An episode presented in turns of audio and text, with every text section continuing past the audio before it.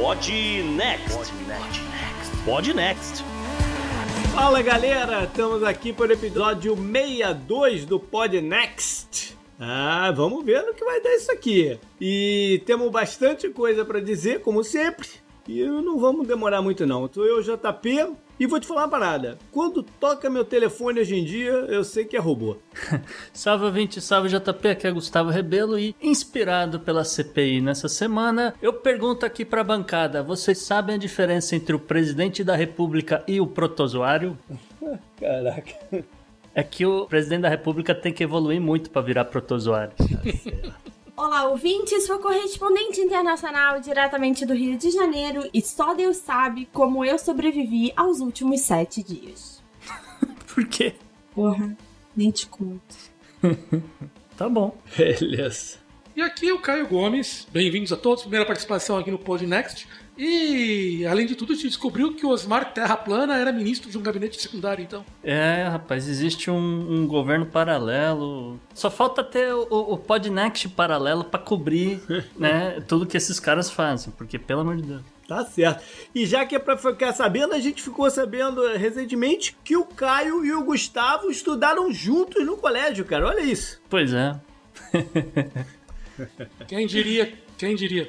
Quem diria estaria gravando podcast vinte e tantos anos depois. Bacana demais. Vamos para o programa então? Bora pro programa, JP. Episódio 62 do Podnext e trouxemos Caio Gomes para falar de inteligência artificial e tecnologia por aqui. Nossa personalidade é Naomi Osaka, que traz um debate muito importante sobre saúde mental, imprensa e o esporte. O presidente Bolsonaro fez um pronunciamento e eu vou comentar tudo que ele falou sobre economia e ainda por cima responder a pergunta de um ouvinte. No meio ambiente, o Gustavo traz mais um desastre ambiental horroroso e que poderia ter sido evitado, dessa vez na costa do Sri Lanka. Mais uma vez, obituário triplo, com dois jornalistas e um cientista que marcaram épocas no Brasil. Nosso Bizarro é uma história que ficou sumida na mídia com uma cova coletiva de indígenas no Canadá e uma história muito louca de coisas que parecem internato. Você precisa ouvir para acreditar. E como sempre, terminamos com a agenda histórica e uma dica dupla do Gustavo essa semana.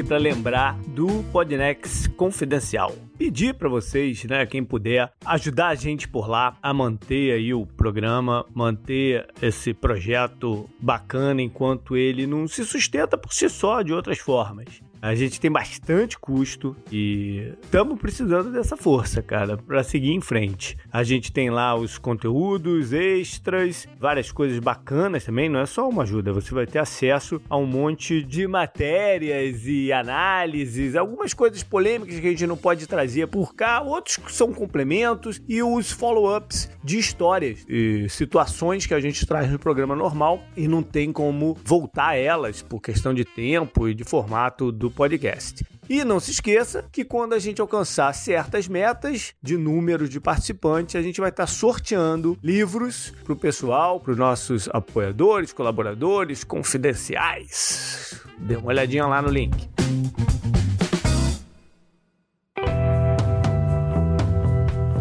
Assunto quente da semana.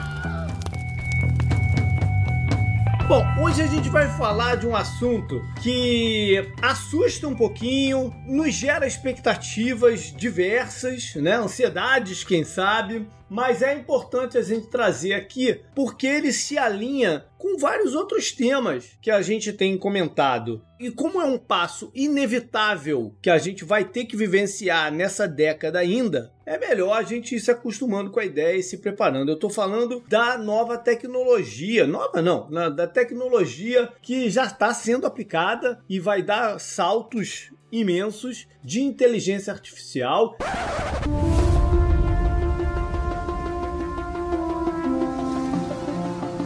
Eu brinquei lá no começo falando de telefones e robôs, e quando a gente fala de inteligência artificial, a gente imagina e, e robô, a gente imagina um Android mesmo, né? Coisa de ficção científica. E em alguns casos até rola, mas é, é, isso vai ser tão disseminado em maquinetas e, e, e nuvens, né? De, de, eh, de internet e tal, que a gente precisa tomar um, um, certo pulso do que está acontecendo para poder lidar com isso tudo. Então a gente trouxe o Caio aqui, que trabalha e conhece muito desse segmento, e vamos ver em que pé que tá e para onde que isso tá indo. Gustavo, tu quer trazer aí algum dado, alguma coisa assim, ou vamos direto para outra parte? É, assim, Saiu uma notícia, e até acho que é parte disso que inspira essa tema dessa semana, que foi o, o caso do, do drone na Líbia. Um, era um Cargo 2 quadcopter, ele caçou um alvo humano sem ter sido programado para isso, né? É a primeira vez que realmente uma inteligência artificial mata uma pessoa, pelo menos até onde se sabe, né? Pode ter acontecido extraoficialmente, mas é o que diz no relatório aqui da ONU. Foi um incidente em março de 2020. Esse quadcopter era um Cargo 2, né? E ele atacou autonomamente uma pessoa durante um conflito entre as forças do governo líbio e a facção militar separatista, que é liderada pelo Califa Haftar, né? Do chamado Exército Nacional da Líbia. Esse Cargo 2 2, ele é de fabricação turca e é um drone geralmente utilizado para operações antiterroristas, né? E ele justamente eliminou um dos soldados do Haftar enquanto o cara estava recuando.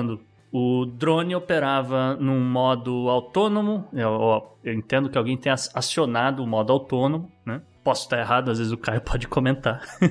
Mas é, ele estava operando no modo autônomo que não exigia nenhum controlador humano. Basicamente foi isso. É, ele devia ter a programação para aquilo, né? O algoritmo lá de, de, de, identificação de alvos e tudo mais. Ele só foi ligado e estava por ali, né? Rodando. É isso? É, pelo que eu entendo, esse drone ele deveria, antes de fazer qualquer ataque contra humanos, ele deveria pedir autorização prévia para um operador humano. O que falhou é que ele fez o ataque aos humanos sem autorização prévia. Isso, isso é um pesadelo de quem assiste filme de ficção científica, né? Ah, sim, é o. É o Exterminador do Futuro. Não tem nem um que. Um abraço pro Cauê Moura, né? Ah, sim, sim. Poderia estar aqui hoje, tá vendo? É, porque quantos filmes que a gente não viu que os robôs se revoltam, né? E agem por conta própria e tal, não sei o quê. E, esse é um exemplo desse pesadelo. Mas a gente não tá falando só disso, a gente tá falando de quase tudo. E aí, Caio, entra um, uma parada. Alguns anos atrás, o teu primo Marco Gomes começou a soltar no Twitter em algumas paradas. Quase todo dia ele mandava robôs substituindo emprego de pintor, robôs substituindo emprego de médico, robô substituindo emprego e mandava um videozinho de um robô de, ou de alguma tecnologia executando a função de um hamburguero. Eu, eu, eu, eu lembro bem desse, de uma maquininha em cima da chapa que, vi, que passava e virava o, o hambúrguer sozinha lá, lá em cima, né? E isso já tem um tempinho, já tem uns três anos. E ele meio que deu uma parada, eu acho que estava gerando muita ansiedade aí na galera e tal. Mas passou três anos e a gente tem visto muito pouco disso na prática. Talvez esteja rolando, mas não a olhos vistos assim. E é bom a gente tentar ver em que pé que a gente tá de fato dessa tecnologia né? Porque uma das coisas que o Marco falava em, em todas as os replies que eu via, bati o olho lá e tal, não sei o que, a pessoa falando: "Ah, mas no, no meu segmento isso não vai rolar". E ele respondia: "Vai, vai rolar". E aí o outro falava: "Ah, mas isso daí é coisa de daqui a 15 anos". Ele falava: "Não, não é coisa de daqui a 15 anos". Mas é o que eu falei, a gente continua vendo a galera sendo contratada pelo McDonald's, até o contrário, o McDonald's tá com dificuldade de contratar gente nesse momento, né? E essa é uma das razões que a gente também trouxe o programa, uhum. porque o mundo tá mudando nesse sentido também, né? Então essa tecnologia, é, para mim, ela vai vir suprir uma mudança no perfil de mão de obra e de comportamento humano e ela vai servir para a gente não ter crises de desabastecimento. Então é importante a gente ver como é que tá isso, cara? Como é, qual é a expectativa aí desses próximos um ano? Em que pé que a gente tá, né? Então, uma coisa que é importante se dizer é que inteligência artificial ela é utilizada hoje em dia em tudo que é lugar, né? Pois é. Ah, só, um, só um exemplo muito claro que a gente pode ver é a Tesla utiliza a inteligência artificial para os carros dela. E ah, o JP, o Gustavo, estão nos Estados Unidos. Quanto mais vocês veem carros Tesla andando na rua de maneira automatizada. Mas não é só isso, né? Nos Estados Unidos é muito comum você ter sistemas que. A gente pode até discutir um pouco se isso é bom ou não depois, mas o fato é. Sistemas de, de decisão até judicial, por exemplo, hoje em dia, utilizando decisão feitas por, por sistemas de inteligência artificial escritórios de advocacia utilizam sistemas de inteligência artificial para poder escrever melhores relatórios, para poder escrever petições mais rápido. Você tem a SpaceX utilizando inteligência artificial para poder controlar a descida do, dos Falcon 9 você tem uma porrada de, de, lugares diferentes, as pessoas utilizando inteligência artificial para todos os lados. Isso é uma coisa assim muito comum. É que a gente não tá naquela situação ainda de você ter o robozinho bip, bip, bip, bip tipo do, uhum. do pica-pau que chega lá e tá controlando tudo dentro disso que o Caio falou, né? Eu posso dar um exemplo meu aqui essa semana. Essa semana não, né? Tem, tem duas semanas aí que eu entreguei meu, meu imposto de renda e, cara, eu resolvi em cinco minutos, porque era basicamente a inteligência artificial perguntava: você tem tal documento? Eu já tinha escaneado, que eu sabia que ia precisar, tá? É, só faz o upload, faz o upload, e ele vup, jogava na tela: ah, isso aqui vai para aquela coluna, aquilo ali vai para aquela coluna, aquilo lá vai. Da, da, da, da, da, da, da. Aí você não tem direito a nada esse ano. Eu falei, ah, que bom. não vou pagar tu nada. não demitiu o robô, não? Demitiu pois é, não, não tinha como demitir o robô depois, mas é, enfim, foi, foi, cinco minutos, entendeu? Porque basicamente eu não precisei fazer nada, é só Ou sub... seja, esse é um exemplo então de robôs tirando emprego de contador, é isso? Basicamente. Basicamente, é. Não, não seria o contador do Trump, é. E, e, meu imposto não, não é uma coisa assim muito simples de fazer por conta da empresa, é, né? Tem uhum. vários nuances de desvalorização de, de, de, veículos que a gente usa, né? tratores, esse tipo de coisa. Então, equipamento que você compra. Então, tem, tem vários nuances desse, nesse sentido. Né? Não, não é... teve que escanear um bocado de documento. É isso que tu quer dizer pra Basicamente, galera, né? é. Recibos, Entendi. esse tipo de coisa. É. Entendi. Mas e aí, Caio? O que, que você acha, então, que é o próximo passo disso aí? Então, acho que a coisa mais complicada é porque é aquilo que eu estava falando. Normalmente, quando a gente imagina, as pessoas têm na cabeça delas uma ligação muito grande entre inteligência artificial e robótica. Uhum. Então, quer dizer, as pessoas imaginam inteligência artificial, imaginam já Terminador, Terminador do Futuro e imaginam os robôs vindo atacando todo mundo, ou o robôzinho do pica-pau, como eu estava falando antes. Uhum. E, mas as duas coisas são muito diferentes, elas até utilizam áreas diferentes. Inteligência artificial, com certeza, ela é utilizada para poder controlar como um robô daqueles funciona, mas você tem uma porrada de outras áreas que vêm da área de controle, que vem da área de robótica mesmo, que é para uhum. você poder fazer um robô que seja, entre aspas, human-like, que comporte como um ser humano. E daí uhum. não existem tantos empresas trabalhando nisso. Acho que a empresa mais conhecida que trabalha nisso é a Boston Dynamics, que todo mundo conhece, né? Daquele, que tem aqueles videozinhos que eles soltam todo ano do robô pulando e dançando e coisas assim. Mas no nosso dia a dia, a gente tem diversas características que são utilizadas que utilizam para inteligência artificial. E assim, qualquer coisa que você faz na internet hoje em dia, de uma maneira ou outra, existe alguma coisa de inteligência artificial lá no meio. Desde você pedir comida lá uhum. pelo Uber Eats ou pelo iFoods, então a decisão de qual que que o entregador que vai fazer a decisão, de qual ordens ele vai pegar, qual o caminho que ele vai fazer, tudo isso é feito utilizando um sistema de inteligência artificial por trás. Uhum. Então, coisas muito simples como isso, que aparentemente você imagina que não tenha nada por trás, hoje em dia é tudo feito por inteligência artificial. Você pede um Uber, o motorista que vai te pegar o caminho que você vai fazer também é um sistema de inteligência artificial. Mas no caso do Uber, no final das contas, ainda é o cara que aceita lá ou não fazer. O, o serviço aparece para mais de um, não é? Pelo que eu sei, aparece para uma pessoa só. Mas mesmo se aparecer para mais que um, para quais uns eu vou colocar? Entendi.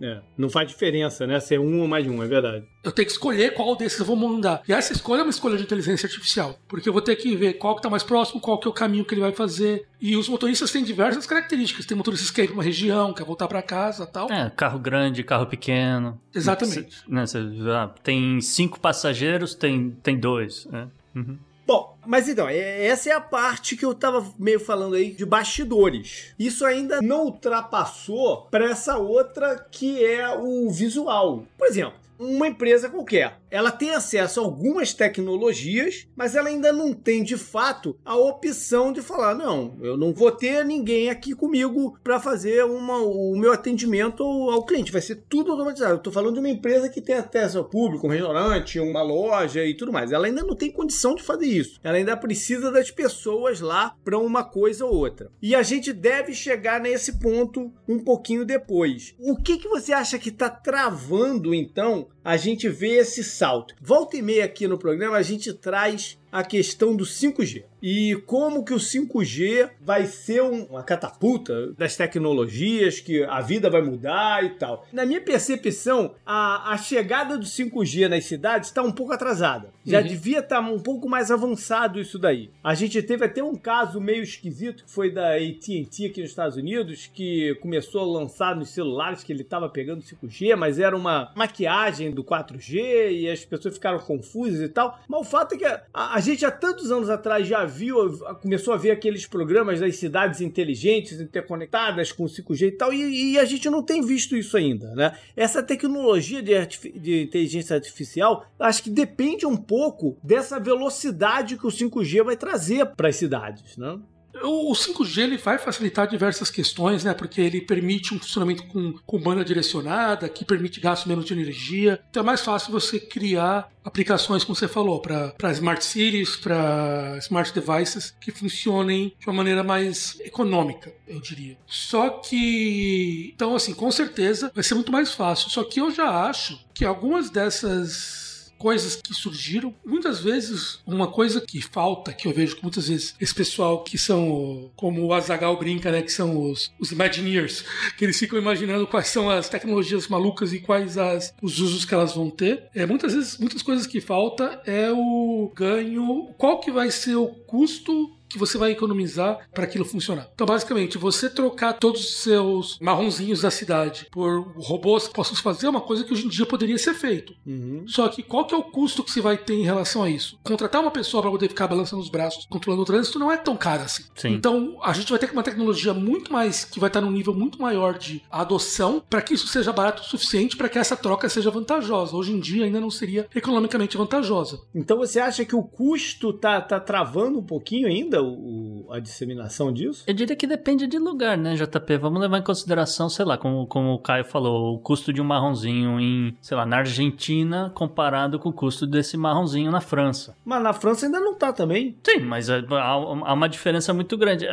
Estão em vias de, de ser implementadas, é, mas eu, eu entendo que o Caio tá dizendo que ainda não tá tão, tão... Cara, mas aí como você falou, hoje em dia já tá até difícil pro McDonald's conseguir seus funcionários. Exatamente. Ou, outras lanchonetes, etc. Mas tá chegando o momento nos países mais desenvolvidos, é isso que eu quis dizer. Aqui Orlando não tem um business, uma loja, um qualquer coisa que não esteja com uma placa de hiring. Não tem um. É, tá, tá começando de, aqui de, também. De, de varejo, de uhum. restaurante, do, do, que quer que seja, entendeu? Não, que, que, que, não esteja com uma placa de hiring e não encontra as pessoas, cara.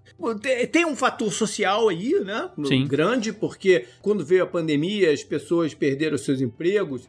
Essas empresas demitiram muito, né? Essas que estão contratando hoje demitiram muito. Uhum. E as pessoas se viraram de outra forma tem o auxílio do governo que está para acabar e tal, mas eu acho que mesmo acabando o auxílio do governo, não, não, não vai ter esse boom de retorno ao trabalho que algumas pessoas estão tá imaginando, porque esses caras que eram funcionários, como saíram da rotina, quando, quando você está no meio da rotina ali, acorda cedo, trabalha, não sei o que, volta e paga a conta, você tem pouco tempo e energia para entender a tua situação como um todo e buscar alternativas. Uhum. Quando essas pessoas ficaram desempregadas, uma das coisas que elas realizaram é que elas eram muito mal pagas. E também elas começaram a se virar de outras maneiras, de fazer entregas, como o Caio trouxe aí na tecnologia de Uber e tal, ou de revender coisa daqui para lá. Então as pessoas estão se virando de uma forma ou outra. Não vai ser esse boom de voltar. Então o, o resolver o problema da falta de mão de obra que está acontecendo nesse instante vai ter que ir além que buscar recontratar essas pessoas. Entendeu o que eu tô falando?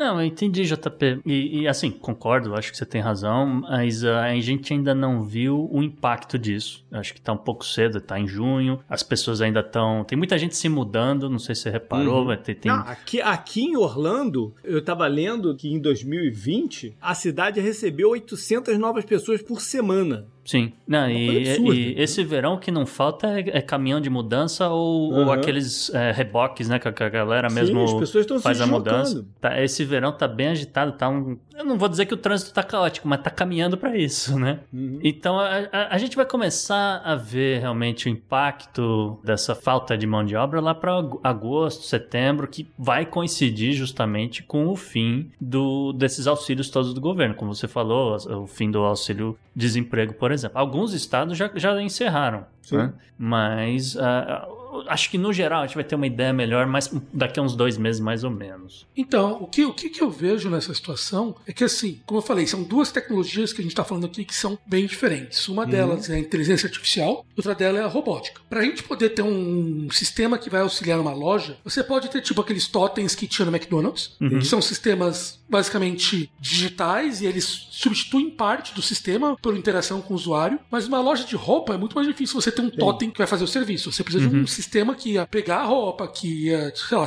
falar se ficou bom ou não, dobrar para você no final e tal. Isso é um sistema muito mais complexo do sistema robótico. Então, nesse tipo de coisa, se você só, por exemplo, for ver o quanto custa produzir um robô desses, apesar de estar muito mais barato, ainda a gente tá falando de uma- um spot, que é aquele cachorrinho da Boston Dynamics, custa 60 mil dólares. Pois é. Uhum. Ainda é um preço muito alto para você substituir por um. Você por tá uma- falando do salário de uma pessoa de, né, que ganha menos do salário de é, é, um ano e meio ou dois. Pago upfront, né? É, pois é. É essa conta que o pessoal tem que fazer, né? É, eu, eu concordo. Eu, eu acho que algumas, uma- algumas soluções mais simples talvez a gente comece a ver em breve. Particularmente, minha opinião, eu acho que a pandemia mudou muito a questão da, da educação né, e do ensino à distância para quem tem acesso a esse tipo de. Né, obviamente, a gente sabe que não é todo mundo que tem, tem acesso à internet, né, então nem dá para falar Uhum. em escala global. Mas eu, eu consigo visualizar algumas escolas começando a substituir professores, por exemplo. Uhum. Já tem as videoaulas, né? Já tem ali mais ou menos a coisa gravada, vai, precisar de ter alguém para né, começar a explicar, ah, tirar dúvidas, vamos botar assim. né? Ainda não, não sei se vai chegar, se já tem uma, uma AI para fazer esse tipo de coisa, talvez o Caio até saiba, mas a princípio eu consigo ver algumas soluções assim mais simples. né? Como o Caio falou, uma coisa é uma loja de roupa que você precisa ter a pessoa falar, olha, preciso de um tamanho maior, vai buscar para mim, ou esse tipo de Ok. coisa. A loja de roupa ainda, de- ainda- ainda depende dessas outras coisas. Mas, por exemplo, o restaurante não. Sim. E vi uma pesquisa uns dois anos atrás que as duas dois segmentos que mais empregam o americano de 25 a 35 anos de idade é restaurante e coisas que têm a ver com dirigir, o ca... dirigir veículo, entendeu? Tá, Pra entrega, para né, pra, pra locomoção, para o que quer que seja. São, são as duas coisas. E o restaurante, é, você pode eliminar de cara todos os garçons. Tem alguns já, por exemplo, que você chega lá e em cima da mesa tem uma, te- uma telinha. Uhum. Meus filhos adoram ir nesses restaurantes que tem essa telinha, porque tem uns joguinhos ali. Uhum. Aí eh, tem um ratinho que tem que correr de um lado pro outro. Então, aí você se amarra. Tem um squeeze, ele, ele se amarra. Só que dentro dessa telinha também tem o menu do restaurante. Sim. E dentro dessa telinha também, você já paga a tua conta no final, Uhum. entendeu? Pra que, que serve o, o, o garçom agora? Se você pode entrar ali na tela e, e, fala, e,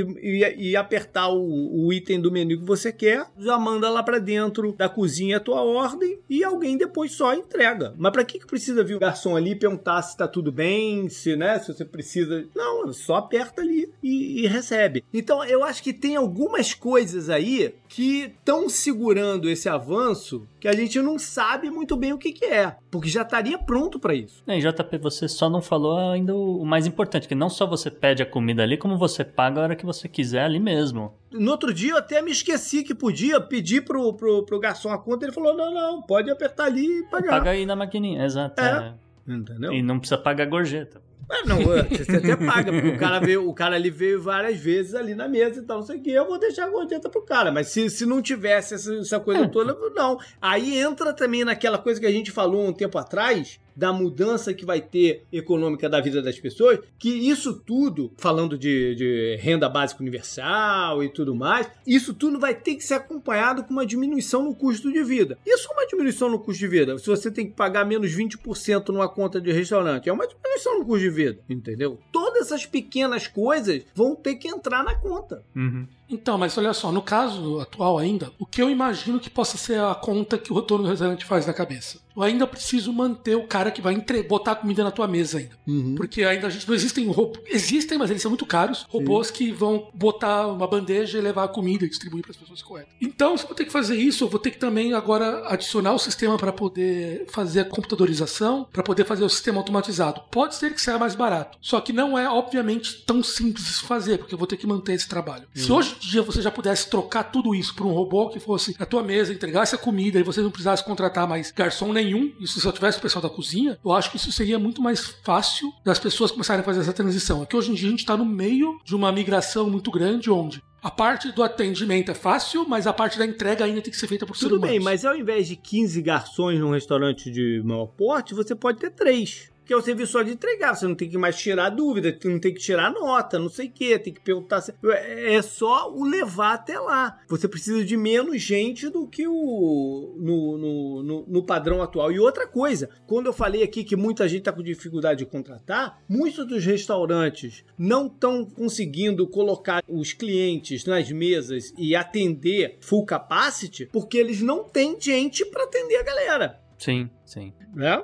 Tem uma, tem uma exceção a essa história que são, eu- pelo menos eu, eu, eu tenho dois aqui na cidade, pelo menos que eu sei, são os restaurantes que tem aquelas esteiras que vai passando a comida na tua frente. Aí você pega e você paga aquilo que você pegar. Então você não precisa, você realmente não tem garçom. Você tem uma recepcionista que fala, senta na mesa 10. E só. Você sabe como é que funciona o sistema? Sei. Ah, então tá bom, senta na mesa 10. É, como o JP falou, em vez de você ter 15 funcionários, você tem uma recepcionista que te explica como é que funciona e acabou. Pois é.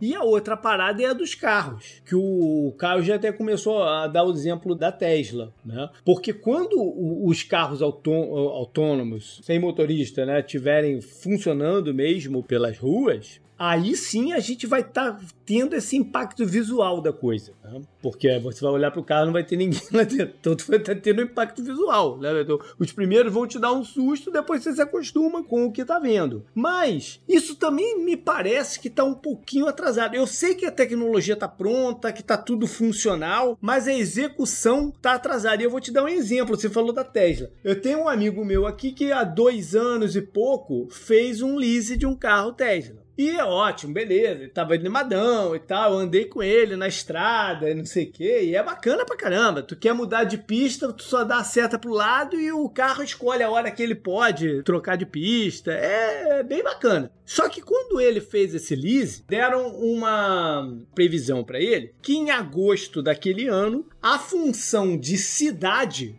estaria disponível, porque até então você ligava o piloto automático, vamos dizer assim, só em estrada. Você não podia, ele ainda não, ele ainda não estava apto para ver o sinal, parar no sinal, né? Olhar se tinha alguém atravessando a rua, sei lá. Ele ainda não estava nesse ponto. Então prometeram para ele isso em agosto de 2019. Ele vai entregar o carro agora esse ano e a parada não foi feita. Entendeu? Então, então tá atrasado. Eu li há pouco tempo atrás que as ações da Tesla deram até uma diminuída, uma, uma, uma brecada em parte, porque a confiança de que isso vai estar em breve esfriou. Uhum. Porque é, é era o grande atrativo, né? Pô, vou ligar o carro aí e vou trabalhar aqui enquanto, enquanto tô chegando lá no escritório. Uhum. Eu não sei se a pandemia teve a ver com esse atraso, se o investimento em certas áreas foi realocado para segurar os custos enquanto né, as coisas estão tão, tão complicadas. Não sei. Eu sei que essa coisa está atrasada. Uhum. Em contrapartida, eu vi essa semana um comercial da Domino's mostrando o carrinho deles automático. Que vai entregar pizza sem ninguém. Sim, Você viu sim. essa propaganda? Eu vi, não? eu vi essa propaganda. É, que você vai colocar o teu pedido de pizza e vai chegar um carrinho na porta da tua casa, tu vai lá na porta, abre o compartimento que você recebeu no teu telefone de, de confirmação com o código, abre só aquele compartimento e você tira a tua pizza. Isso. Eu não sei quanto tempo que isso vai ter em larga escala, mas eles já fizeram um comercial na TV. O né? dia que hackear esse carrinho. Aí é outro problema. Aí a gente já fez um, pro- um programa sobre. Que pode ser também um dos motivos da coisa estar atrasada. O medo de, de, de hack. Pode ser, hein? É. Pode ser um motivo disso estar um pouco indo num ritmo não tão, tão forte. É, eu ia, eu ia levantar outro problema aqui, JP, e até pra Hum. trazer o Caio de volta pra conversa, que é a questão do que você faz com essa mão de obra que não tem muito treinamento pra nada, né? E depois que elas perderam esse emprego, né? E aí eu fico, eu fico né, levantando essa bola, porque nesse exato momento não tem nenhum posicionamento concreto de, sei lá, nenhum, nenhum, nenhuma garantia de, de emprego pra essa gente. Ou, há algumas promessas, mas nada concreto ainda, em termos de Estados Unidos, pelo menos. E eu, eu jogo a bola de volta pro Caio, porque ele já teve do outro lado da mesa, ele já teve do lado da empresa e ele teve que contratar gente. Né? Então eu, eu, eu fico pensando como é que você faz pra essa gente que não tem treinamento nenhum chegar no nível de pessoas que ele precisa contratar. É uma questão bastante complicada essa, né? Porque alguns, você sei lá, no caso do, do, do entregador de pizza aí, que é o primeiro emprego de muito garoto aí de 16, 17 anos nos Estados Unidos. Até pra pagar o carro que ele acabou de comprar pra entregar. Pra entregar pizza, isso. É. Se você tem o carrinho da Domino's, você não vai precisar mais daquele mundaréu de garotos de 16 anos entregando pizza. Vai ser um sistema automatizado que vai fazer a entrega pra você. E nesse ponto eu discordo um pouquinho do Marco. Eu acho que assim, como ele, ele sempre brincava, né, que robôs vão fazer tudo e tal, eu acho que sim, ah, os robôs vão fazer tudo. Eu não sou tão otimista com ele que em 5 anos tudo vai poder ser feito por robôs, mas eu acho que no futuro a maior parte das coisas vão poder ser feitas, mas eu acho que existe um jogo econômico aí que a gente não fez a conta direito ainda. Porque quanto mais robôs forem feitos e se empregos simples não forem substituídos, você vai ter menos pessoas no poder de trabalho, menos pessoas ganhando dinheiro, e isso vai fazer com que aquela empresa, em vez de ganhar dinheiro substituindo o trabalhador, ele perca dinheiro, que ele não vai ter novas pessoas para poder movimentar o sistema de compra. Então eu acho que vai existir um sistema aí de alto ajuste do- do mercado, onde o fato da gente continuar tendo ter um sistema ainda capitalista para poder gerar o mercado de giro de capital vai limitar o quanto de investimento vai acontecer no lado dos robôs. Eu acho que essa é uma questão assim. Então, eu acho que a gente vai ter uma transição onde algumas coisas que são mais caras, são mais complexas, vão ser substituídas, mas muitas coisas ainda vão ser feitas por humanos porque vai ser onde o sistema vai se adaptar para poder manter e continuar tendo um sistema que, que pessoas possam trabalhar. Eu acho que as, as empresas, com, de um modo geral, as grandes corporações, elas sabem desse dilema aí, mas as metas e os, os objetivos colocados rápidos de profit e do tudo mais, eles falam mais alto. Então, eles vão partir para esse lado e ver depois qual é a consequência. Esse é que é o meu feeling de qual vai ser o rumo. E é o que eu falei, tudo vai ter que estar coordenado. O avanço tecnológico, a facilidade né, do acesso a essa tecnologia pelas empresas, mas vai ter que vir junto com um sistema eficiente de renda básica universal e diminuição do custo de vida. Isso tudo vai ter que estar junto para poder funcionar. Eu acho que eu, eu já falei isso para Bela algumas vezes, mas ela me ignora um pouquinho na, na- na- na parte de economia, ela vai, ela vai rir depois. Mas o, eu acho que a gente viu nessa pandemia uma certa mudança de paradigma. A gente tinha uma parada que era o seguinte: é o emprego que faz a máquina toda girar. É o emprego que faz a economia girar. Tanto é que um dos índices econômicos mais importantes que existe é o da taxa de desemprego. Então o emprego faz a coisa girar. O que a gente tem visto a partir de agora é que não é exatamente isso. O que faz gerar é o dinheiro no bolso das pessoas. O- os estímulos check estão aí para dizer isso. Vários segmentos aqui, eu tenho um amigo que é varejista aqui em Orlando, mais de um, que dizem, cara, a galera tá vindo, é uma galera que tá usando o dinheiro de forma diferente. Sim. A galera que tá viajando é uma galera que não iria para certos destinos. Você vai por, por exemplo, a minha chefe teve uma teve que fazer um trabalho em Las Vegas há duas semanas atrás. Ela falou que as pessoas que estão em Las Vegas são diferentes das pessoas que costumavam ir para Las Vegas. Então tá tendo uma mudança aí nessa ideia de que é o emprego que, que gira a parada. É dinheiro no bolso que gira a parada. E aí você, o que a gente vai ter que encontrar é uma forma não de captar essa gente para mercado de trabalho, mas como fazer o dinheiro chegar a essas pessoas. Esse que é o desafio. Não, mas pera, pera que esse, esse assunto é bom, JP. É, é uma questão, aí é uma questão mais de consumo e mudanças de consumo Sim. por conta da pandemia, né? Do que uh, só uma questão aqui de, sei lá, introdução de inteligências artificiais, etc. Eu tento concordar com você, eu acho que a, a, o impacto da pandemia vai mudar o consumo de muita gente. E aí, de novo, né? Como a gente já falou, tem muita gente se mudando de casas e apartamentos, etc., porque ficaram num lugar de, sei lá, dois quartos por, por muito tempo e, ficaram de saco cheio e, e, começaram a ver o, o quanto que isso é, é um problema, ou pode ser um problema. E então começam a considerar mudar para outros lugares, se possível trabalhar remotamente e tal. E aí é um outro tipo de impacto, né? Uma, uma outra coisa que também é, vai ser tendência, que é essa questão de aonde eu posso morar versus posso trabalhar remotamente. E é uma questão muito polêmica, principalmente para quem mora em grandes metrópoles. Bom, então para fechar, vamos tentar determinar o que, que, são as coisas que estão de repente segurando esse negócio todo. E Caio, eu sei que o trabalho que foi feito e o esforço e todo o estudo para a gente chegar onde está foi imenso. O que mais que a gente tem visto nesse processo que pode atrapalhar, mais na parte técnica agora? Então, acho que assim, em primeiro lugar é importante a gente falar assim, o desenvolvimento da área de AI nos últimos anos foi enorme uh, cinco anos atrás, você pensar em tratamento de imagens, então olhar para uma imagem, identificar se está naquela imagem é um cachorro, um gato, se é um semáforo, se é um carro, alguma coisa assim, era impensável. Era um problema considerado intratável cinco anos atrás. Hoje em dia é um problema que é praticamente considerado resolvido. Hoje em dia a gente sabe como tra tratar isso, a gente sabe como fazer e isso é feito todos os dias por milhões de lugares por aí. Você tem a China fazendo reconhecimento de facial, é, a, a torto direito na rua e coisas assim. Israel e outros outros lugares. É, Inglaterra também tem algum, algum, alguns trabalhos. A quantidade de dispositivos prontos para poder fazer AI no mundo hoje em dia é gigante. Então, nos Estados Unidos teve até aquela polêmica em relação à Amazon, que estava com as plataformas de segurança deles, das campainhas, que poderia se tornar um sistema para a polícia poder analisar como as pessoas se movimentam nas ruas tal. Então, a quantidade de homens que a gente tem hoje em dia é impensável no que a gente tinha alguns anos atrás. O que aconteceu é que a gente hoje em dia, a gente talvez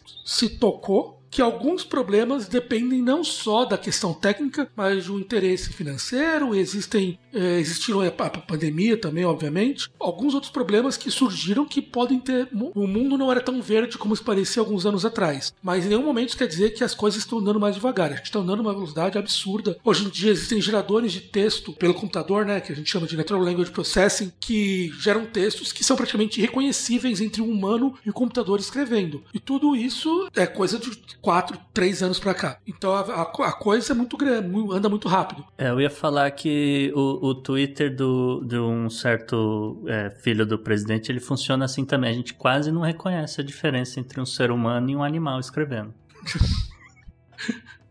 eu diria que a gente reconhece bem nesse caso. É. é... Não, é, isso aqui, Mas... enfim.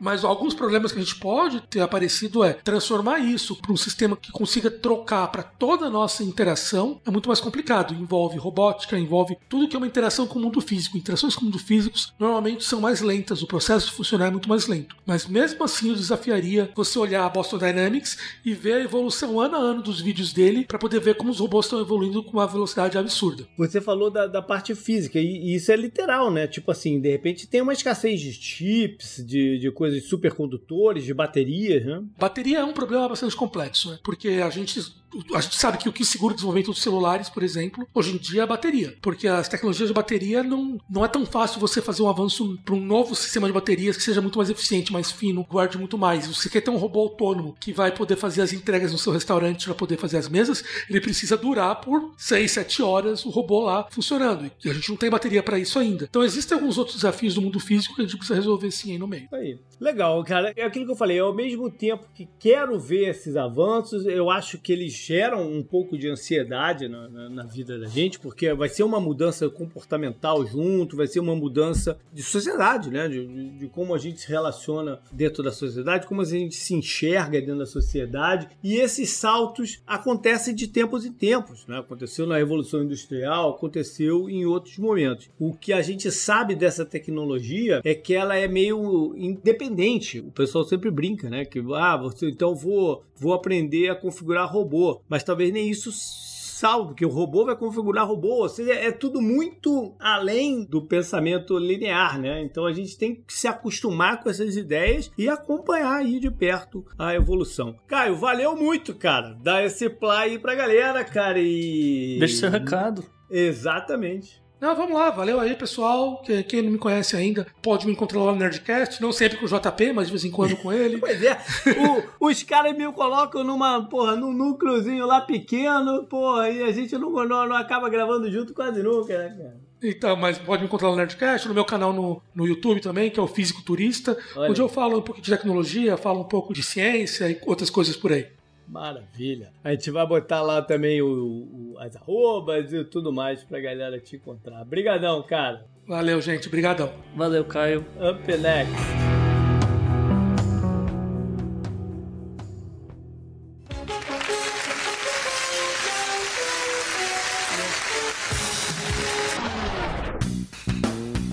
E vamos de uma tremenda tenista aqui como personalidade dessa semana. Pois é, JP, a gente tá falando da Naomi Osaka, 23 anos, ela que virou notícia essa semana porque abandonou o torneio de Roland Garros. A tenista disse que seria melhor sair para sua saúde mental, para cuidar da sua saúde mental, não se tornasse uma distração durante o torneio de tênis. Dias antes de abandonar a competição, a Naomi avisou em suas redes sociais, né, pedindo para a organização da competição para não precisar conceder entrevista coletiva após cada jogo. Ela inclusive disse que faria essas entrevistas ou responderia qualquer pergunta depois que encerrasse a participação dela no torneio. Ela disse que pagaria alguma multa caso fosse necessário. Naomi disputou algumas partidas no torneio, a organização continuou pressionando para que ela desse as entrevistas coletivas após os jogos. Ela não deu, então ela foi multada no valor de 15 mil dólares pela organização, né? E hoje, dia da gravação, o app Calm, que é um app de meditação, disse que vai pagar a multa dela e vai fazer uma doação do mesmo valor para a instituição de caridade Laureus que mexe com questões de prática esportiva para crianças carentes na França. Acho que um ponto importante da gente levantar aqui, né? A gente está trazendo ela hoje hoje nessa questão, mas o histórico dela não é de hoje. Ela já deixou claro, né? Ela já falou e mais de uma vez da batalha dela em relação à saúde mental. Então hoje foi só, vamos dizer assim, a coroação dessa história e podia estar tá até no bizarro. A gente vai contar para vocês como é que a organização dos eventos lidou com isso. É, justamente, né?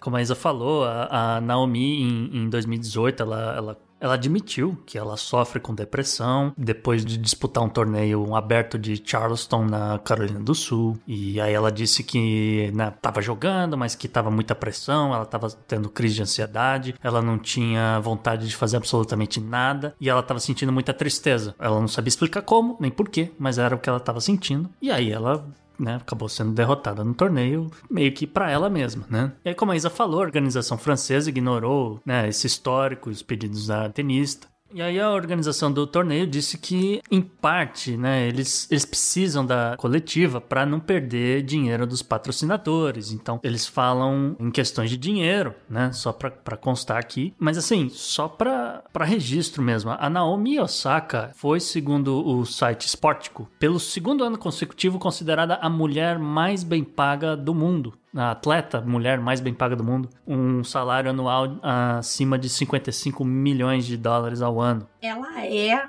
a segunda, número dois do ranking, né? E outro motivo que trouxe ela aí pra mídia em geral é o fato que ela, para quem nunca viu uma foto da Naomi, vai estar nas, nas nossas redes sociais, ela tem um dos. Acho que o pai dela é um negro americano, não é isso? E a mãe é japonesa. É, tem uma, uma coisa assim, é. Então, assim, ela tem essas duas características muito fortes, né? Na face dela. E desde que começou a questão do Black Lives Matter no US Open do ano passado, onde ela ganhou, né? Foi até onde ela ganhou notoriedade, ela usou máscaras, ela falou muito sobre esse assunto. Então, ela tem estado muito na mídia e ela já vinha dando sinais dessa sensação de pressão, né, de, de problemas na sua, na sua saúde mental por conta de toda essa exposição. E ela reclama, ela já tinha reclamado dos jornalistas, do tipo de pergunta que ela encarava, né, que ela recebia. Então, é só mais uma pressão essa questão do dinheiro que eu acho bizarra, porque quando a gente olha para a declaração que foi dada, né, pelo chefe do torneio de Roland Garros, o senhor Gilles Moreton, mas que foi em nome dos quatro grandes lãs, você fala, cara, não é possível, essas pessoas estão completamente deslocadas do mundo. Então, eles soltaram uma nota conjunta depois que a Naomi pediu, né, para sair do, do torneio, dizendo que falar com a imprensa é uma obrigação dos jogadores, que está descrita no contrato, e que permitir que um ou outro jogador não falasse com a imprensa seria uma vantagem desleal. O problema dessa declaração foi que, além da multa que a menina já disse que estava disposta a pagar, eles continuaram pressionando, dizendo que caso ela insista em não dar declarações e não fazer as entrevistas após os jogos, ela pode sofrer sanções e ser proibida de jogar outros torneios. E aí, para mim, o ponto mais irônico e, no meu ponto de vista, hipócrito foi o seguinte: o senhor Gilles Moreton leu a declaração em inglês e francês e se recusou a responder quais quaisquer perguntas. Então, assim, gente, se o ponto é a imprensa, se o ponto é o dinheiro, se o ponto é os patrocinadores, sabe? Cara, ficou muito mal. A imprensa tá lá só para fazer o trabalho dela. A organização que não quer se entender com os patrocinadores. É, tem duas coisas, né? Tem a questão dos patrocinadores, quando o atleta vai dar entrevista, atrás dele tem um painel com as marcas. Sim. Principalmente no tênis. É, isso faz parte do valor cobrado dos caras, do, das empresas, né? Uhum. Faz parte do, do, do que é entregue em troca do dinheiro de publicidade. E a outra é porque essas coberturas de imprensa são uma tremenda de uma propaganda grátis para os eventos. Né? Sim.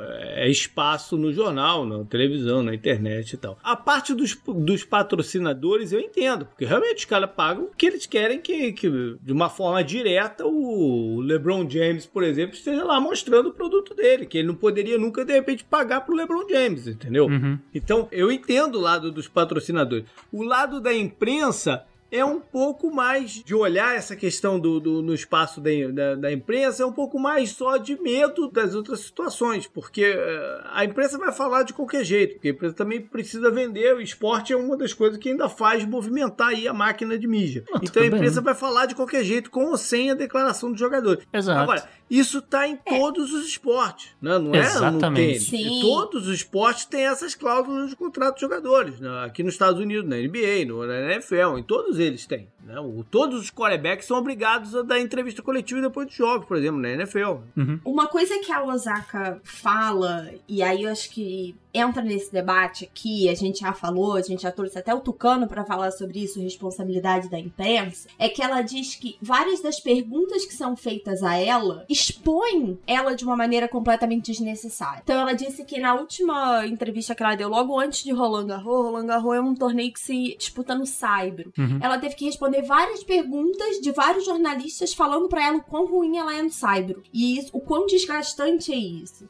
Então, a questão de quem é que tá fazendo essas perguntas, que qualidade de imprensa é essa, né? O que, que essa imprensa quer? Isso é complicado também. Não, sim, e ela ainda tem um, um agravante, porque ela é japonesa, né? Ela, ela tem cidadania japonesa, ela nasceu em Osaka. E então ela traz já de, de nascença, de, de ter né, crescido no Japão, etc., uma pressão, uma, aquela coisa do bullying que a mulher japonesa sofre. E que, e, né, que é justamente na faixa de idade dela, o suicídio é a principal causa de morte Porque fica essa coisa da pressão de, olha, você não é tão boa no Saibro, por que, que você vai disputar esse torneio? Porra, como assim? Entendeu? Eu tô treinando para isso, sabe? Então, assim, eu, eu, entendo um pouco a parte da, da imprensa que você tá dizendo, Isa, mas eu, eu ainda quero acreditar que a imprensa tá fazendo o trabalho dela de fazer uma pergunta. Agora, infelizmente, ela tem que fazer esse tipo de coisa no, no, no meio do torneio aqui de, de Roland Garros e tal. Agora, eu só queria trazer uma história, porque a Naomi não é o primeiro caso aqui de atleta do tênis a sofrer com esse tipo de problema de saúde mental, vamos dizer assim. Para quem se lembra, no começo dos anos 90 havia o fenômeno chamado Jennifer Capriati. Jennifer, que com 13 anos de idade, disputou seu primeiro torneio profissional. Né? Em 92, eh, com 15 anos, ela venceu a, as Olimpíadas de Barcelona. Né? É, logo depois de vencer Barcelona, ela estava numa pressão danada por conta de problemas pessoais e, e de novo, ela estava treinando, ela, ela tinha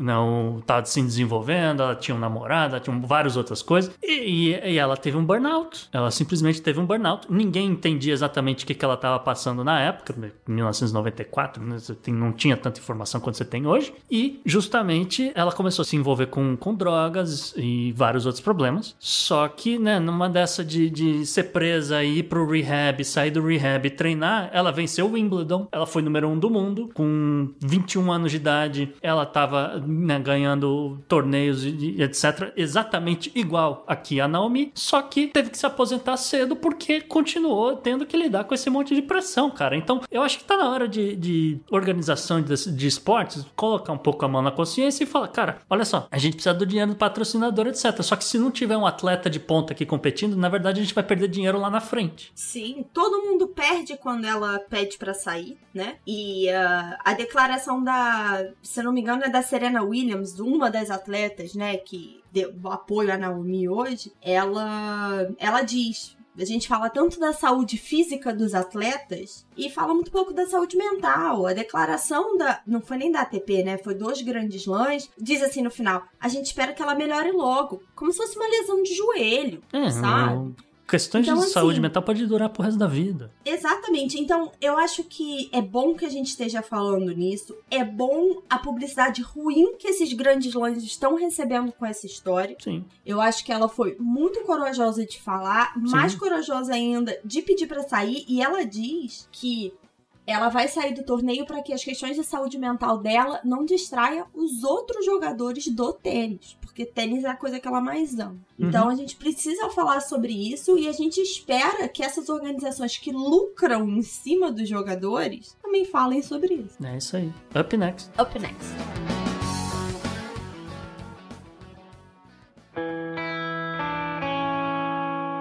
Economy. Economy. Economy. Economy. Economia mundial.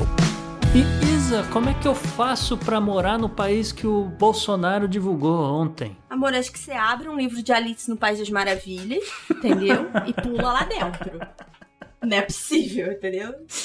Seu presidente, sim, cara, então, vamos lá. O que, que aconteceu ontem? Senhor Bolsonaro fez um pronunciamento em rede nacional. Quero dizer que foi um dos maiores panelaços que eu já vi na vida de Laranjeiras, mas tudo bem. E aí eu queria trazer as partes econômicas, né? Os dados econômicos que ele trouxe nesse pronunciamento aqui no programa. Se você quiser me ouvir citar as outras partes não econômicas ali de política, vai estar tá tudo lá no Podnext Confidencial. Então, primeira coisa, ele fala que esse ano a gente vai ter um PIB superior a 4%. Sim, ele não está errado. É, as perspectivas aí são até mais do que isso, né? Então o pessoal já tá falando aí até em 5%, mas é muito movido pela exportação de commodities, que na verdade é um reflexo do aumento de demanda do mundo. Então a gente já citou aqui várias vezes que depois dessa compressão de demanda, quando a gente falou, por exemplo, da, da crise do petróleo, né? Que o petróleo estava negativo, tem a ver com o quê? É isso, a gente está vendo essa volta. Países como Estados Unidos e China estão consumindo muito, eles estão crescendo muito mais rápido do que se esperava. E aí, países exportadores soja, minério, carne, que é tudo que o Brasil é bom, ganha com isso. Então, o PIB está sendo movido especialmente a essas commodities. E aí ele fala que o real está se valorizando. Sim, depois do ano que o real foi a pior moeda emergente, né, que foi 2020. É reflexo dessas exportações, quanto mais, né, aí comércio exterior, quanto mais a gente exporta, melhor fica a moeda. mas somada a uma desvalorização do dólar devido aos imensos pacotes de China. E também tem a ver com o um crescimento na Europa, o que enfraquece um pouco o dólar, dá uma forçada ali no euro, a libra saindo um pouco de cena. Então, assim, não é mérito do Brasil, tá? O fato do real estar se valorizando tem zero mérito. Brasil aqui é muito consequência do que está acontecendo no mundo. E aí emenda numa outra frase do presidente que ele fala que a bolsa está batendo recorde. Assim como a moeda, a bolsa brasileira foi um dos piores no mundo, né, em 2020, e com isso a bolsa ficou muito barata. Quando a gente tá falando de um mundo de juros baixos e crescimento que tá aí de uma forma sincronizada no mundo como um todo, ativos de risco tendem a ser mais atrativos e por isso o mercado financeiro global voltou a olhar o Brasil. Então, uma moeda desvalorizada, uma bolsa desvalorizada com empresas de commodities fizeram o investidor estrangeiro olhar para cá. Não tem nenhum dedo, né? De novo, não tem nenhum mérito do governo aqui, não teve nenhuma medida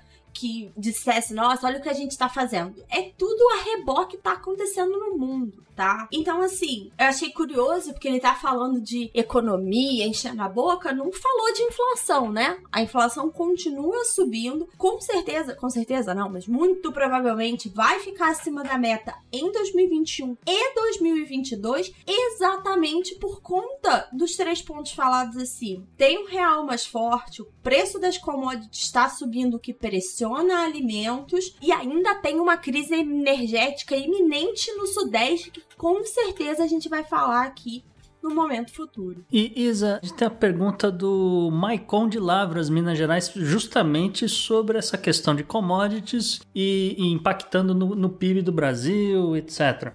Olá pessoal, meu nome é Maicon, falo aqui de Lavras, Minas Gerais. Eu quero saber da Isa se já podemos afirmar que estamos vivendo um superciclo de commodities e até que ponto a alta no PIB em decorrência desse possível superciclo pode ser benéfico para o atual presidente em busca da reeleição, mesmo com todas as atrocidades que a gente tem visto ultimamente.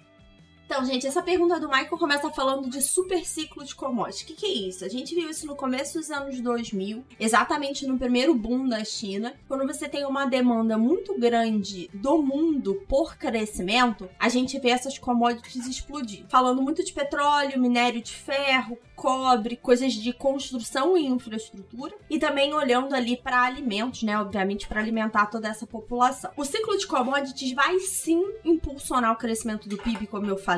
Tem também o fato de que a gente está saindo de uma recessão, então várias coisas estão reabrindo. A gente já citou isso, né? Lembra que é 4% em cima do resultado do ano passado que foi negativo. Então, hoje, mais de um ano depois do começo da pandemia, a gente tá voltando aos mesmos níveis econômicos que a gente tinha pré-pandemia. Então, praticamente um ruins, ano e né? meio aí perdido. É, que já eram ruins, já era uma perspectiva bem negativa. Bom lembrar. Sobre isso impactar a questão do presidente, eu vou dizer que não. Pelo seguinte, os números da economia como um todo podem vir bons, mas esse não é um impacto que a gente vai sentir na economia real. A gente, ele cita um outro número que o Bolsonaro cita, são 900 mil empregos formais aí em 2021. Mas ainda tem 13 milhões oficialmente desempregados, mais os desalentados. Então, quem vota, né, não é quem tá recebendo todo esse lucro aí de commodity, quem tá vendo esse crescimento e muito menos nem a bolsa. Mas eu já ouvi essa teoria de alguns gestores de renda variável, né, e de multimercado, dizendo que ele pode sim tentar surfar esse crescimento pós-Covid. Eu acho que ele não vai conseguir porque os números não vão ser espetaculares da forma como ele pintou no pronunciamento e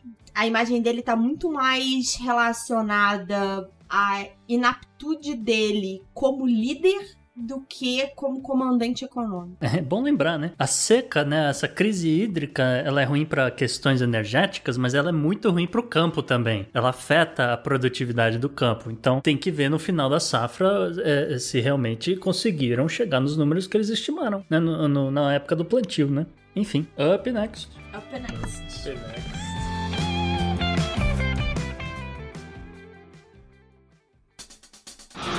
Pela união dos seus poderes, eu sou o Capitão Planeta! Vai, Planeta! E sabe quem que vazou pro mar dessa vez? O que aconteceu? Ah, pois é, JP, mais um desastre ambiental pavoroso aqui. Né? O navio cargueiro o Express Pearl afundou depois de duas semanas pegando fogo. O navio, com 1.486 containers a bordo, sendo que desses 1.486, 81 levavam material extremamente perigoso. Só para citar um, um, exemplo, eles tinham 25 toneladas de ácido nítrico. E era sabido que alguns é, desses containers já estavam vazando antes do navio afundar. Para pessoa que é leiga em química e Deus sabe como se formou no colégio, é, o que, o ácido nítrico faz no meio ambiente? O ácido nítrico ele vai baixar o pH da água do mar ou de qualquer água que ele entrar em contato, isso é inevitável. E aí os peixes morrem literalmente afogados porque você tem um, questões de respiração é, de oxigênio da água que não vai chegar nos animais. Obrigada. Biomédicas nunca foi meu foco. A grosso modo é isso, né? Os biólogos vão me matar, vão querer explicar todo o ciclo de respiração dos peixes, etc. Mas... Manda um áudio que a gente posta, gente, porque assim, claramente não sou eu que vou saber explicar. Mas olha só, além do ácido nítrico, haviam no, no navio também 350 toneladas de combustível e mais algumas toneladas de plástico em pastilhas, que é como o plástico ele é transportado antes dele ser modificado em, sei lá, sacolinha de supermercado ou alguma coisa do, do gênero, né? Olha só, o Express Pearl tinha saído de Dubai, ele tinha como destino a Malásia, ele teve algumas paradas, uma no Catar, outra na Índia, antes de acabar afundando na costa do Sri Lanka, né? O capitão do navio era russo e o, o engenheiro-chefe também. O governo singalês isolou uma área de 80 quilômetros da costa, onde eles já detectaram ácido nítrico, tá? E ali sabe-se que tem pelo menos 4.500 famílias de pescadores vivendo.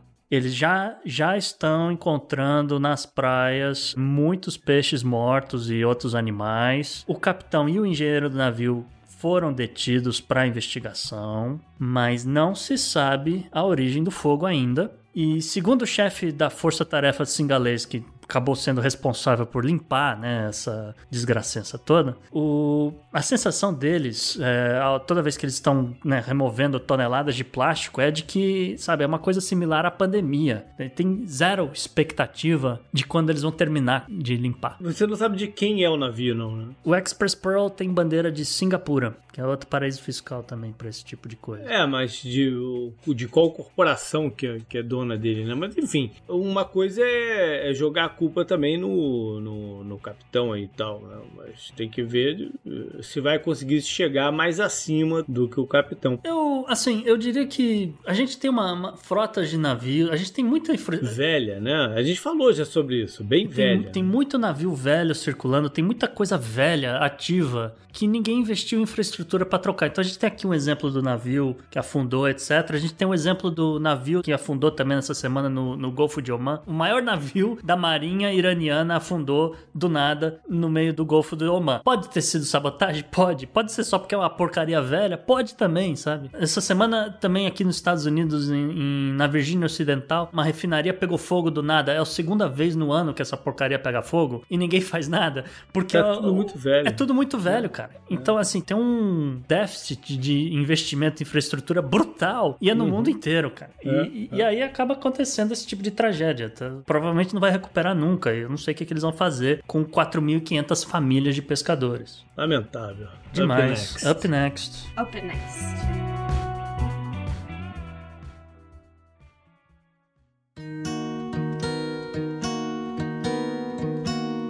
Mais uma semana com o obituário cheio, gente. Não acaba, né? Vamos começar na área esportiva, né? A gente também é esportivo nesse programa. Parte da imprensa esportiva, na verdade o Januário de Oliveira. Faleceu aos 81 anos, ele era narrador esportivo e passou pela Band, pela TVE. Ele faz parte da minha vida de criança e adolescente da época da TVE, TV Educativa, que é onde passavam os VTs dos jogos do domingo. Do, do, do, quando eu era moleque, não passava jogo na televisão. Sim. Jogo da televisão não é uma coisa tão distante assim, não. Eu não via jogo. Ou, ou você assistia no, no Maracanã, ou não sei o que, ou escutava pelo rádio, e a única forma de ver o jogo era às 10 da noite, ou 11 da noite, 11 10 da, da noite, noite é. do domingo, 11 da noite, que quando eles passavam o videotape. E quem narrava esses jogos era o Januário de Oliveira. Sim. E ele tinha vários pô, frases que eram deles, sabe? Uhum. Eram incopiáveis, assim, ninguém copiava. Tipo, lá do, do. Saiu o primeiro carreto da noite, que o jogador era levado de maca, né? Quando tava machucado. Ou tá lá o corpo estendido no chão antes do carreto até cruel, muito cruel. Ele tinha uma voz poderosa, né? Ele tinha uma voz poderosa e é um cara que faz muito parte da minha vida de curtir futebol e tal. Ele inventou vários apelidos, né? O, uhum. o Túlio Maravilha, Sávio, o, o Anjo Loiro da Gávea. eu tenho memória dele na Band, né? Você falou da TV, é. eu tenho mais memória dele na Band justamente nesse tipo de situação. Eu lembro de, de ir pro sítio do meu avô e chegar mais ou menos nesse horário, 11 da noite. E, ah, não tô com funciona? Vou, o que, que tá tem na TV? Ah, pô, tem futebol. Ah, é o VT do jogo de não sei o que lá. E tá lá o cara gritando. Tá lá um corpo estendido no chão. Os meninos entregaram a idade hard agora. Mas a galera sabe, a galera sabe a idade. É. Eu não, não preciso entregar mais, não. Pois é. Eu sou a pessoa que cresci com meu pai me chamando às quatro para falar: Isabela, vendeu o jogo. É. Entendeu? Eu, eu sou do, do futebol vivo, gente. Pois é.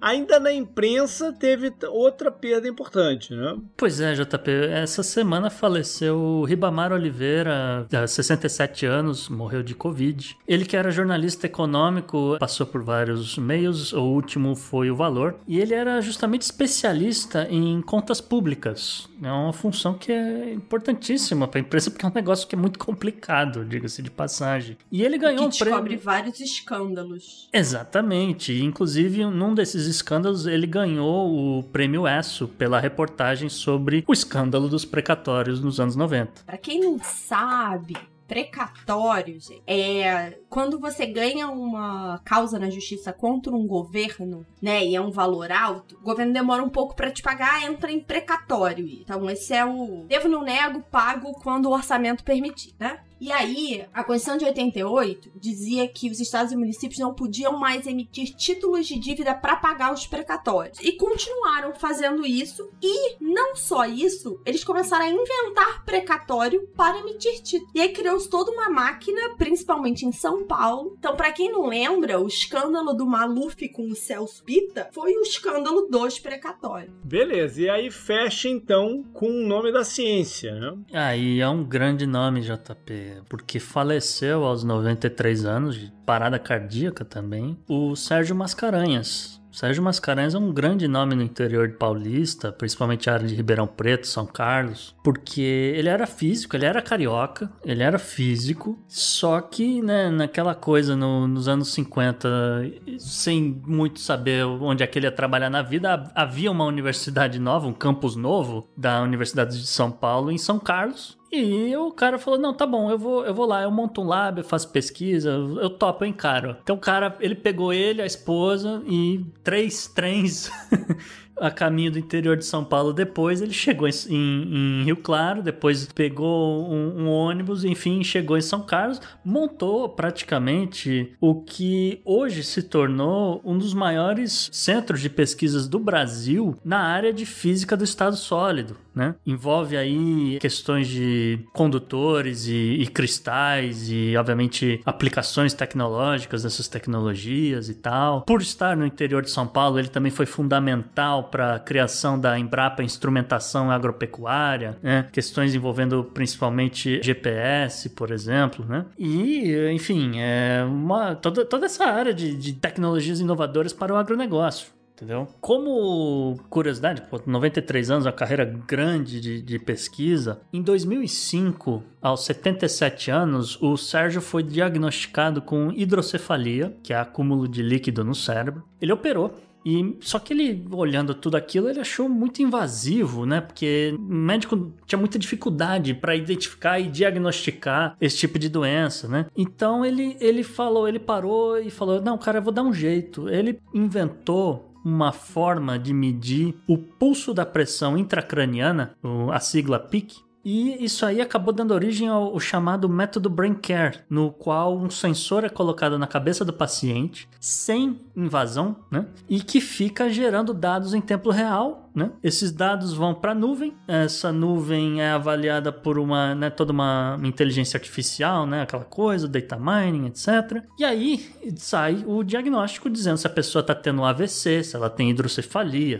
tem milhares de aplicações desses dados, né? A solução que o Sérgio arrumou acabou chamando a atenção 12 anos depois, em 2017, quando ele já estava com 90 anos e recebeu um aporte financeiro muito grande da Singularity University, né? Que apesar do nome é uma, uma empresa de venture capital grande aqui nos Estados Unidos. E aos 90 anos, ele acabou fundando uma startup, justamente com o nome de Braincare. Assim, um dos grandes cientistas do país que a gente espera que não caia no esquecimento. Só isso. Up next. Up next.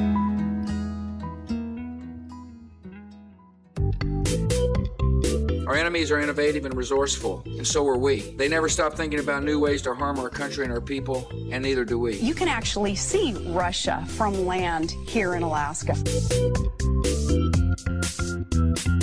No bizarro vem barbaridade com o povo indígena? Outra? Pois é, JP, vamos até aproveitar para dizer que isso aqui pode ser uma ponte para um tema futuro, viu? Que olha só, um assunto que ficou assim meio esquecido na mídia diante de um monte de coisa que estava acontecendo no fim de semana e na segunda-feira. Mas olha só, restos mortais de 215 crianças indígenas, algumas com apenas 3 anos de idade, foram encontrados enterrados no Kamloops Indian Residential School, que fica na British Columbia, no Canadá. E essa escola justamente chegou a ser a maior escola desse programa de residência para nativos do Canadá. Peraí, um parênteses aqui. Residência forçada para aculturação. É, os indígenas eram obrigados a ir, como se fosse um internato, para aprenderem a ser sei lá, canadenses, não sei nem. A expressão aqui que você tá pensando é, é, genocídio cultural, tá? Sim. Mas eu chego lá, eu chego lá. A chefe das Nações Indígenas Unidas, a Rosane Casimir, né, obviamente Nações Tribos Indígenas do Canadá, disse que esses restos mortais foram confirmados na semana passada com a ajuda de um radar de penetração no solo e pode ser, né, eles fazem tem essa hipótese de que eles vão encontrar ainda mais corpos ao redor da escola.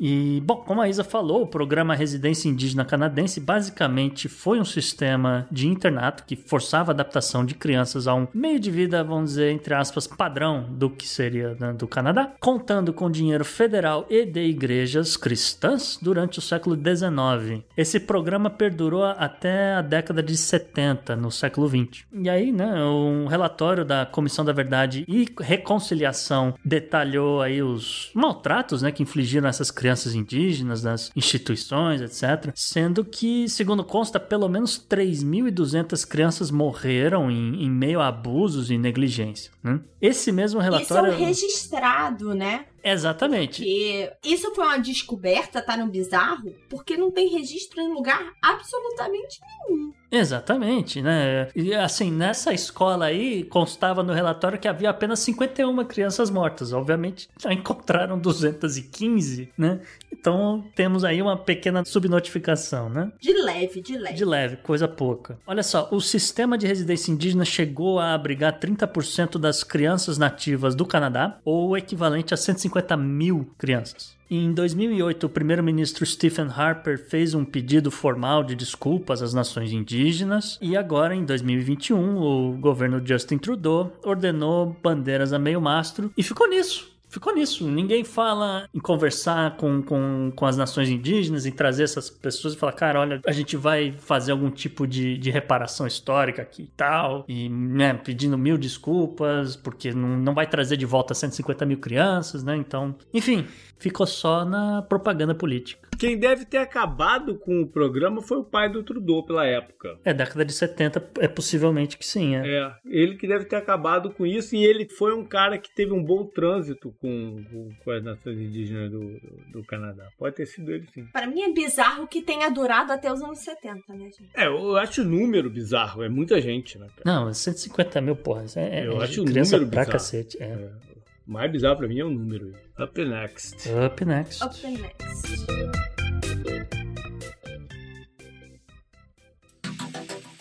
Anote no seu calendário.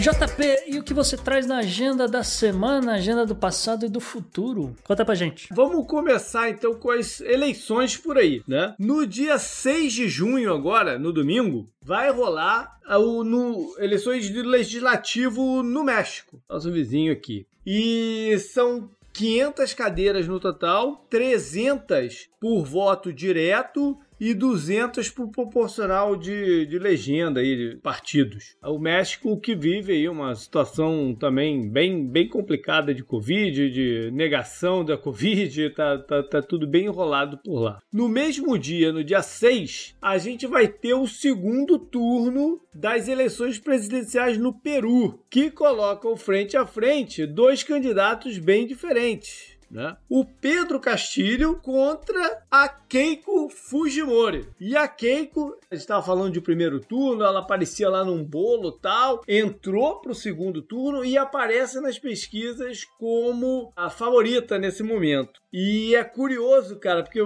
aí você pergunta por quê, né? Como assim? O Peru que está passando por uma situação gravíssima também de Covid. Essa semana até veio uma, uma revisão de números deles, né? Sei lá, passando de 60 mil para 180, o de fato o número de mortos no país, e passando o Brasil, até pelo menos números oficiais brasileiros, no número de mortos por pessoa, por 100 pessoas, assim e tal. A situação no Peru é, é terrível. E aí eu fiquei me pensando por que que a Fujimoro, né? Como assim, cara, carregando esse sobrenome e tal? E por curiosidade, essa semana eu fui no pneumologista do meu filho que é peruano. O Beto, que ele gosta de bater um papo de política. É comigo. Não sei porquê, cara. Ele gosta de bater um papo político comigo. Volta e meia, ele perguntou Lava Jato, como é que tá e tal, não sei o. E aí eu, eu falei pra ele, e aí, cara, e as eleições lá no Peru? Ele, eu, tá numa tormenta porque estão querendo votar num cara aí, como se fosse o Maduro da Venezuela. Eu fiquei olhando assim, cara. Eu não quis bater boca com o cara, né? Mas eu não vejo, consigo ver essa semelhança. O que me ficou muito claro é que, novamente, é a forma que está se marketeando, né? A pessoa do cara. E aquela história que a gente falou em um dos episódios aí, e qual é o grande risco de uma reeleição do Bolsonaro e tal, que é na hora do, do da eleição, a galera de centro tende a, que está em cima do muro tende a cair para o lado direito. Então, esse aqui é um bom caso de se acompanhar essa, essa eleição aqui, porque, pô, vai eleger uma Fujimori a uma altura dessa da vida, né? E o último debate acirrou ainda mais os números. Eles estavam. Ela estava na frente, ele estava na frente, mas tem um empate técnico aí por causa da margem de erro. Posso baixar aqui na quinta série e falar uma, uma curiosidade sobre o Pedro Castilho? Lá vem. Pedro Castilho é o candidato pelo partido Peru Livre e ele saiu de Xota, no Peru. tá, beleza. Quinta série pira neste momento. Outra eleição presidencial que vai rolar essa semana é no dia 9 na Mongólia. E aí tu fala, porra, até a Mongólia, JP, puta merda, né, cara? É a terra do Gengis Khan. E lá o bacana dessa conversa é que eles estão questionando coisas que a gente questiona no Brasil, em que é se a democracia está em risco. Porque, como quase todo lugar, tem sempre uma confusão rolando, né? E a confusão do momento é que eles mudaram as regras e o, o, o, presidente agora não pode se reeleger. Ele, ao invés de ter um, um, mandato de quatro anos podendo se reeleger, ele vai passar a ter um mandato de seis anos. Só que o atual presidente o mandato dele é de quatro e ele não foi permitido entrar na briga. Ou seja, tá rolando aí um certo golpezinho, entendeu? Pro cara não entrar. E aí tá uma é, confusão. Não é golpe, não, cara. Porque a, a, nova lei, a nova lei determinou que não tem reeleição e mandatos de seis anos. Ele não pode se reeleger. Mas não tem reeleição a partir da próxima, né? Ué, mas a próxima é agora. Eu só ia dizer, cuidado aí onde você tá pisando, JP, porque você vai cair no caso do Evo Morales, que né, mudou a Constituição e falou, então agora eu vou me reeleger de novo. Então, né? mas então... não deixa de ser, né? Uma coisa com outra. É argumentável, eu não tenho opinião formada sobre isso. O atual presidente ainda está argumentando na justiça. É isso que quer dizer. E pode ser que mede aí a eleição. Ainda, ainda, ainda tem o risco de melar aí a eleição. É isso que eu, que eu ia dizer. O que a justiça da Mongólia decidir, para mim, é o que tá valendo. Eu acho que, é, que é isso que é o, o mínimo que a gente Mas espera. a ideia do, de trocar a lei era fazer com que ele não pudesse continuar, entendeu? Isso que inspirou a troca da lei, da, da, da lei eleitoral. Aí sim. É isso que eles estão argumentando lá. Mas Tudo bem. Agora, mudando um pouco de assunto, no dia 5 vai rolar a terceira perna da Tríplice Coroa, que a gente tem acompanhado aqui de corrida de cavalos, né? Do Turf. JP do que Turf. é o Belmonte. é, JP do Turf. E aí, tá uma confusão inacreditável, como eu nunca vi, né? Tá, tá uma confusão inacreditável. Aquela conversa que eu trouxe lá atrás, quando a gente falou do Preakness, que foi sobre o cavalo que ganhou o Kentucky Derby, se ele ia ou não correr e tal, porque ele não tinha passado no antidoping, mas ainda não tinha rolado o resultado da segunda prova. Ele correu o Preakness, não ganhou, ele ficou em terceiro. Né? Quem ganhou foi um outro cavalo chamado Rombol. Só que agora veio a notícia que a contraprova deu positiva também, ou seja, o cavalo estava enrolado mesmo. Só que diz, mesmo assim, ele não poderia ir correr o Belmonte, de qualquer forma ele não ia poder correr o, Belmonte, porque o, o, treinador dele, o Bob Baffert, tá banido de competições no estado de Nova York, onde é o Belmonte. Então ele tá, ele tá suspenso. Então nem, nem, o, nem o, o, o Medina, Medina Spirit, que ganhou o Kentucky, nem o outro cavalo dele, muito bom também desse ano, nenhum dos dois vai poder correr. Já não ia ter um tríplice coroado de qualquer jeito, né? Porque o vencedor do, do Preakness foi outro, mas... É, enfim, a curiosidade é o Belmonte, diferente das outras duas provas, ele é uma prova mais longa. Ela é chamada até do Test of the Champions. E muitas vezes a gente vê um cavalo ganhar as duas primeiras, mas por ter, não ter a mesma característica de resistência, não leva a tríplice coroa porque não consegue vencer o, o Belmonte. Por isso que os cavalos tríplice coroados são cavalos considerados especiais mesmo, porque eles ganham nas distâncias mais curtas do Kentucky e do Prix e na longa do Belmonte. Eu preciso dizer que eu e todos os ouvintes que moram no Rio de Janeiro ouvem o JP falar Belmonte e fiquem pensando nas empadas. Porque Belmonte no Rio é um barzinho, entendeu? Saudade empadas abertas do Belmonte. Eu ia falar que depois do 10 jardas o, o JP vai lançar o mil e meia. que é mais ou menos a distância do Belmonte. Pois é, pois é. Beleza.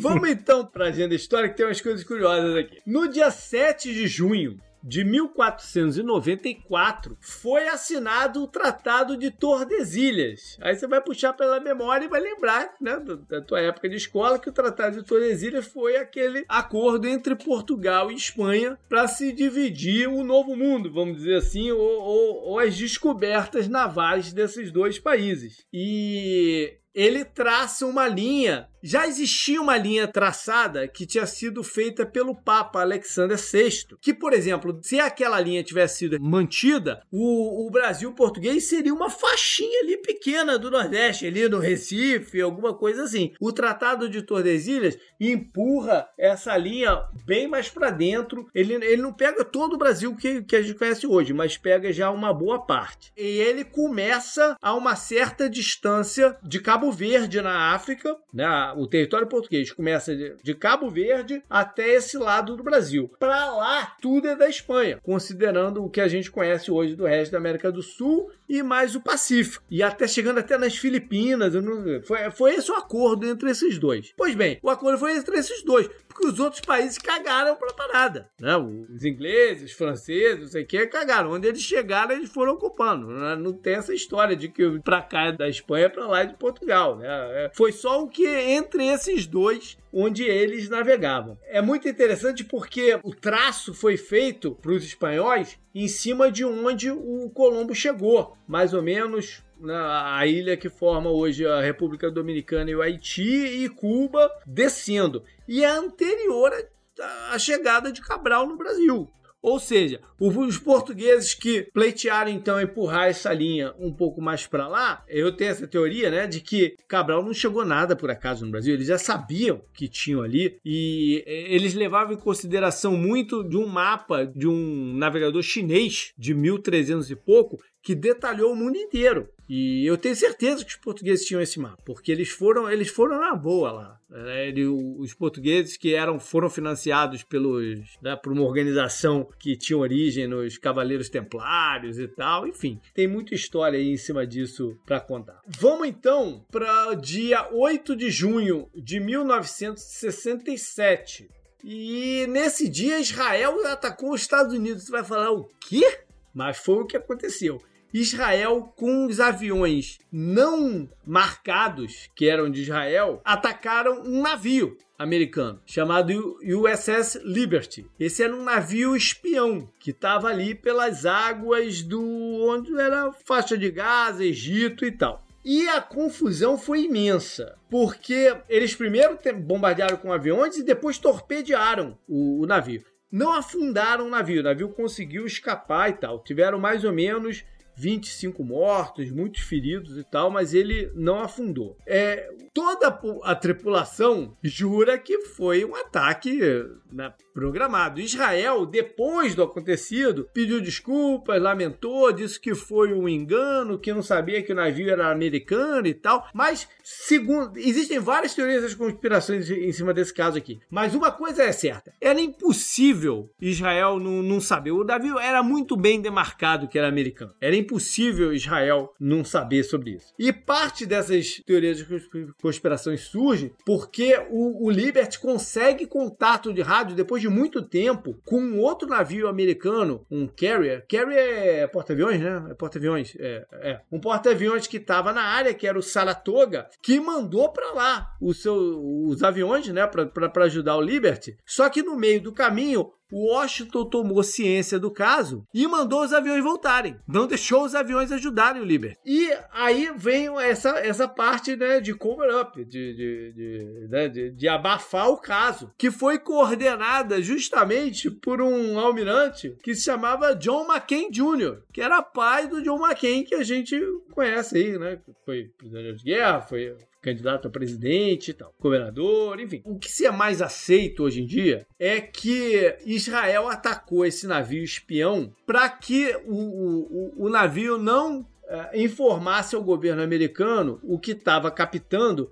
que eram alguns planos de invasão do, da região de Golan, que o Israel fez no dia seguinte a esse ataque. E o medo de Israel não era os Estados Unidos melar, porque os Estados Unidos estavam no bolso. Tanto é que os caras acobertaram a parada. Né? O medo é que o Israel sabia que a União Soviética estava interceptando os sinais que o navio americano mandava. Entendeu? E aí, para evitar que os soviéticos alertassem os sírios e os egípcios, eles atacaram o navio americano.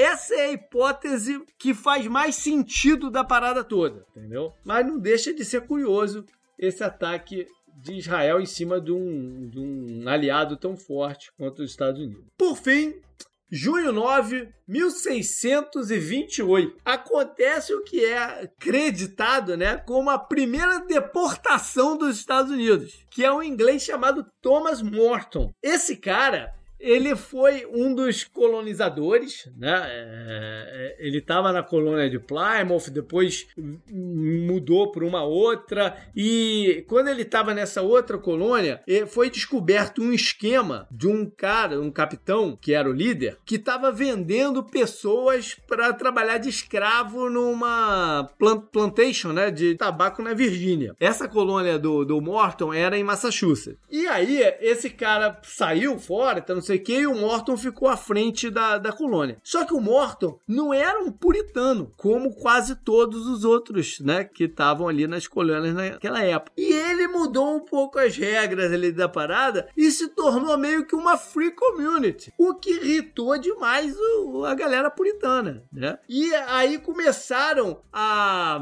a acusá-lo de indecência, de fazer orgia com as índias. Acusaram o cara de uma porrada de coisa. O fato é que a colônia dele estava prosperando. E isso, isso incomodou os caras, entendeu? Incomodou os, os puritanos. Prenderam o sujeito. Prenderam o, o, o Morton. E aí tem umas histórias que botaram ele numa ilha sem comida e tal. E aí os índios ajudavam ele. Tá. É muito doida a parada. Sei, o fato é que ele vai pra, de volta num navio para Inglaterra. E um tempo depois ele volta, mas ele não é capaz de salvar a sua colônia que se chamava Marymount. Fica mais ou menos na área hoje de onde é Quincy, perto de, de Boston, da Grande Boston. E aí ele é preso de novo, depois dos caras tocarem fogo na colônia, ele é preso de novo.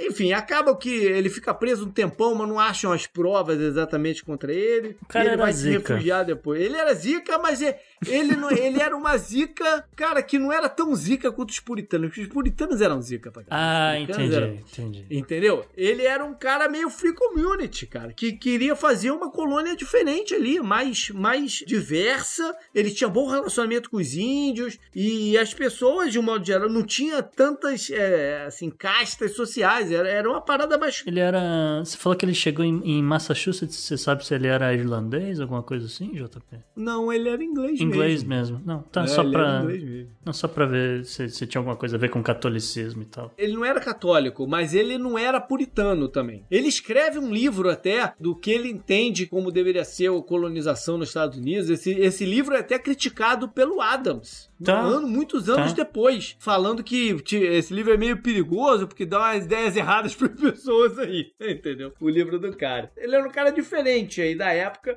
e pagou o preço por isso. O primeiro anarquista dos Estados Unidos. E primeiro deportado oficialmente, que eles mandaram ele de volta para Inglaterra. Claro. Up next. Up next.